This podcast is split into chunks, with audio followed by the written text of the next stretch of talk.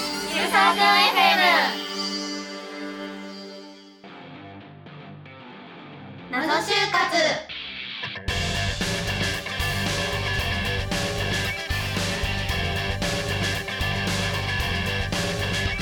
皆さんこんにちは始まりました謎就活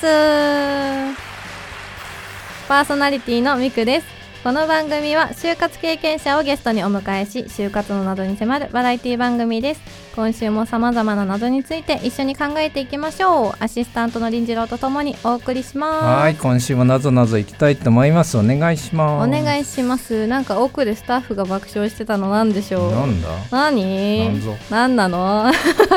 さて今月のゲストはリコさんミランさんですよろしくお願いしまおします願いすよろしくお願いしますではコーナー行きますうん、就活生のリアルなお悩み相談、お悩み。。はいい、このコーナーはリアルに就活生が悩んでいるでも誰にも聞けないそんなお悩みをゲストの方たちに解決してもらおうというコーナーになってます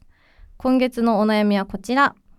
靴ずれが半端なく痛いストッキングも夏は特に履きたくないリクルートスーツも着たくない個性を出せというのに就活生らしさを見た目で表現しないといけないことに疲れてきましたということなんですけども、うんまあ、悩みというか不う満ん。不満ですねぐっぐっち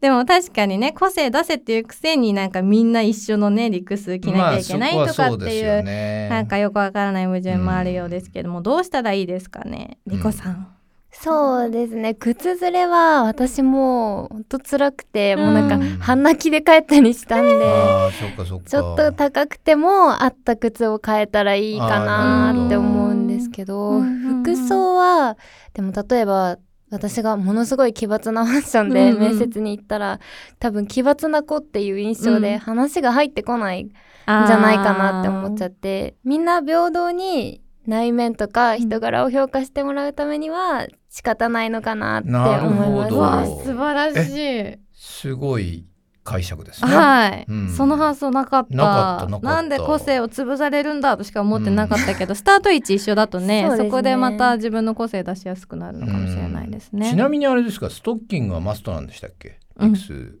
一応マストマナーですか、ね、ああ、そうなんですね。ね生足に自信があっても。あってもあってもあ、そう なんだそうなんでだ。もなんかパンツスーツの時に長いストッキングを履く必要はなくって膝下とかくるぶしとかまでのストッキングみたいっなていうのか、もパあるんンでツすスよ、ーツだねっ、たら見えなくない。いやいやいやいいやいややそうなんだ足のここの甲が見えるじゃないですかああ、そこうなんだ。こもちゃんとストッキング履かなきゃいけないって言われてるよね。えーどうそうな言んだ言わわれれててま。ますすそうだよね。じゃあもう二人ともストッキング必須でやってた。はいまあそうですねあーでもリコさん言うように、まあ、中身を見てくださいっていうふうなことを重視すると、まあ嫌だけど仕方ないことかなっていうね、うんそういう考え方もあありるま。すよね。なんか100%の回答をもらった気がしますけど、ミランさんどう思いますはい私もリコさんと同じで、あの中身を見てもらうために、しっかりみんなと同じようななるほどリクルートスーツを着れば、うんうん見た目じゃなくてそうか中身を見てもらえて合否出してもらえると思うので、うんまあ、ポジティブに捉えたらいいのかなって思います。なるほどね。そうですね。ちなみに同じ服着てるから、うん見た目もあの余計目立つっていうのもありますよね。あー確かに確かあに。のいろんな服を着ているとその雰囲気でまた変わったりするじゃないですか、うんうんだけうどん同じ理屈だと、清潔感とかもね、うん、出やすくなったりあのなんかね表そうい情とうかのねもあるかもしれない。そうですねう。んそういうところで個性を出していくのもきっと出ますしね。うんそううでんすうんね、うん、はい、素晴らしいご回答 まさにですねこんな感じでお悩み解決できましたでしょうか、うんうん ね、ちょっとねそういう考え方っていうのもあるよっていうことをねあるちよょっとうん、伝わった知ってもららって嬉しいとてもね素敵な先輩方の回答でした、ありがとうございます、はありがとうございます。では次に教えて就活やらかしエピを聞いていこうと思いますはい今だから笑い話になるやらかしエピソードですね、うん恒例になってまいりましたけども、はいはいリコさん教えてくださいはい、えっと私は履歴書を面接の日の朝にコンビニでプリントアウトしてしまって、うんうんうん、その時に文字化けをしてしまってやり直してたら遅刻しそうになりまし た。なるほそどれさしんどいよねマジ焦るよ ね。そうですね文字化けか1文字ずつ入力し直しみたいな感じそうですねファイルの形変えてみたりとかしてなんとか間に合わせて。えー、大変まあねちょっと前日までにやっとけばみたいなところはそうですねあったけど確かにでもさコンビニの店員さんだったらちょっと助けてあげたくなりませんディクス着てる頑張ってプリントアウトしてる子たちを見たら「え大丈夫ですか?」 って